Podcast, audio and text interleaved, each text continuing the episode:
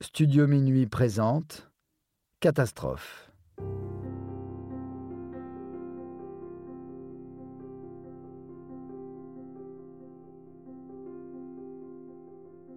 L'explosion de la navette Challenger.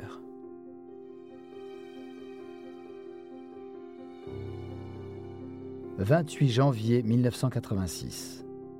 Pour la dixième fois de sa carrière, la navette américaine Challenger va décoller du pas de tir du centre spatial Kennedy en Floride. À son bord, sept astronautes, cinq hommes et deux femmes. Avec neuf missions réussies à son actif, elle est la navette la plus utilisée par la NASA depuis le lancement du programme en 1981. Mais ce vol, qui doit durer six jours, n'est pas tout à fait comme les autres.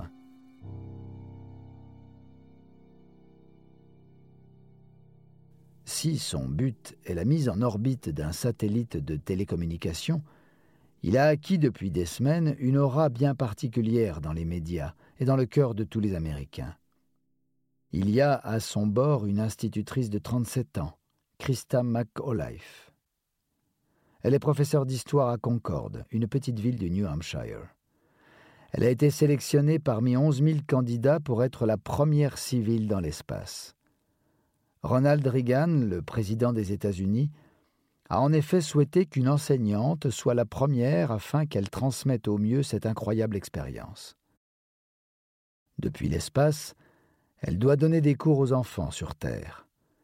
Quoi de plus merveilleux que de raconter en direct la vie à bord d'un vaisseau spatial?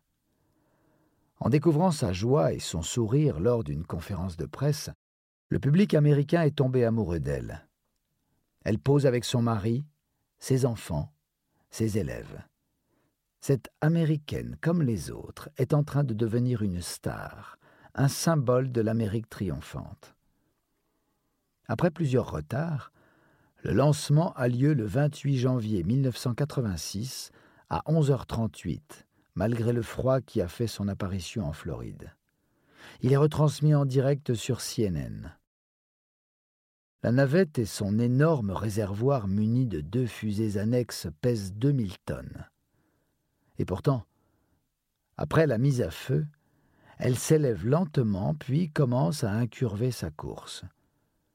Le public retient son souffle. Cette énorme masse qui se propulse vers le ciel, c'est une formidable victoire technologique. Pourtant, 73 secondes après le décollage, et 30 secondes avant le largage des deux fusées d'appoint, à 14 000 mètres d'altitude, l'impensable survient. Une énorme explosion. La navette s'enflamme puis se désintègre. Une boule de feu grossit tandis que deux traînées de fumée continuent à monter dans le ciel bleu azur.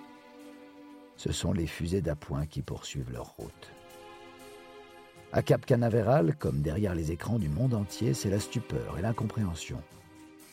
Pourquoi cette explosion? On ne voit plus la navette, est-ce normal? Les spectateurs ont les yeux rivés vers le ciel, ils espèrent encore voir la navette émerger du nuage de fumée, ou au moins l'apparition de fusées d'éjection. Mais plus rien ne se passe. Puis les cris et les larmes, tandis que les débris retombent doucement, c'est presque irréel. Mais des voix dans les haut-parleurs confirment la tragédie. Un dysfonctionnement majeur est survenu la navette a explosé.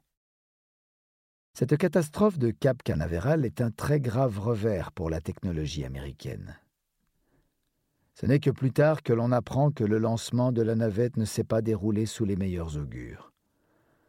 Le décollage a dû être reporté à quatre reprises en raison des conditions météorologiques et de multiples problèmes. Au matin du 28 janvier, les rampes de lancement de la navette sont gelées. Le froid entraîne la perte d'étanchéité d'un joint d'un des deux propulseurs, ce qui inquiète les ingénieurs de Morton Thiokol, la compagnie américaine sous-traitant de la NASA. Ces joints n'ont pas été testés en conditions de grand froid, car leurs concepteurs ont considéré que la Floride bénéficie toujours d'un climat tempéré.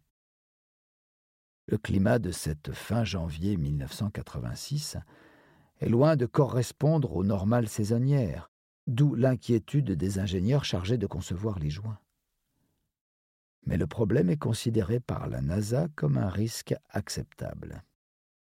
Les images d'une caméra de surveillance, exploitée après l'accident, montrent l'apparition de fumée juste après le décollage, puis de flammes à proximité du joint arrière moins d'une minute plus tard. Cinq secondes après, de l'hydrogène liquide s'échappe du réservoir principal. Mais à terre, on ne se rend compte de rien. Aucun des sept astronautes n'a pu échapper à la mort. Même s'ils ont entrevu un problème, il leur était impossible de s'éjecter car il n'existe pas de système d'évacuation.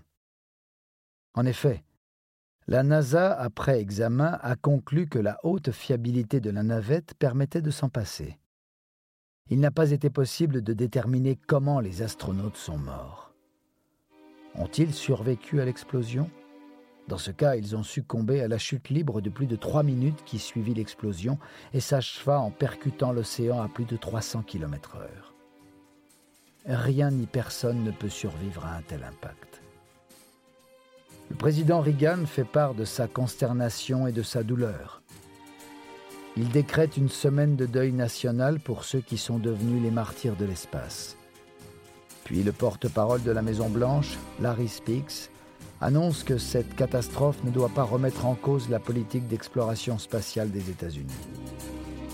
En pleine guerre froide, l'explosion de la navette Challenger est un vrai traumatisme. Les images de l'explosion tournent en boucle sur les écrans du monde entier. Alors que le gouvernement a fait en sorte que toutes les lumières soient braquées sur ce lancement, le programme spatial est désormais remis en cause, tout comme l'invincibilité américaine.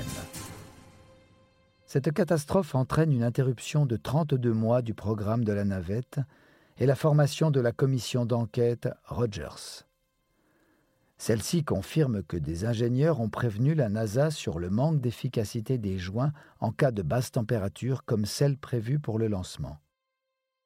Le rapport critique également vivement le processus de décision qui a conduit au lancement de Challenger, en affirmant qu'il était entaché de graves irrégularités.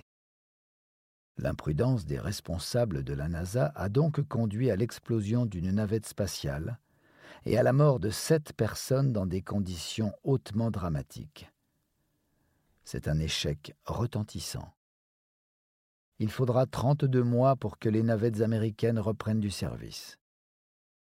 Le 29 septembre 1988, la navette Discovery s'élancera depuis Cap Canaveral avec à son bord d'autres astronautes qui espèrent que leurs noms ne viendront pas grossir la liste des cratères lunaires nommés en hommage aux explorateurs spatiaux morts en mission.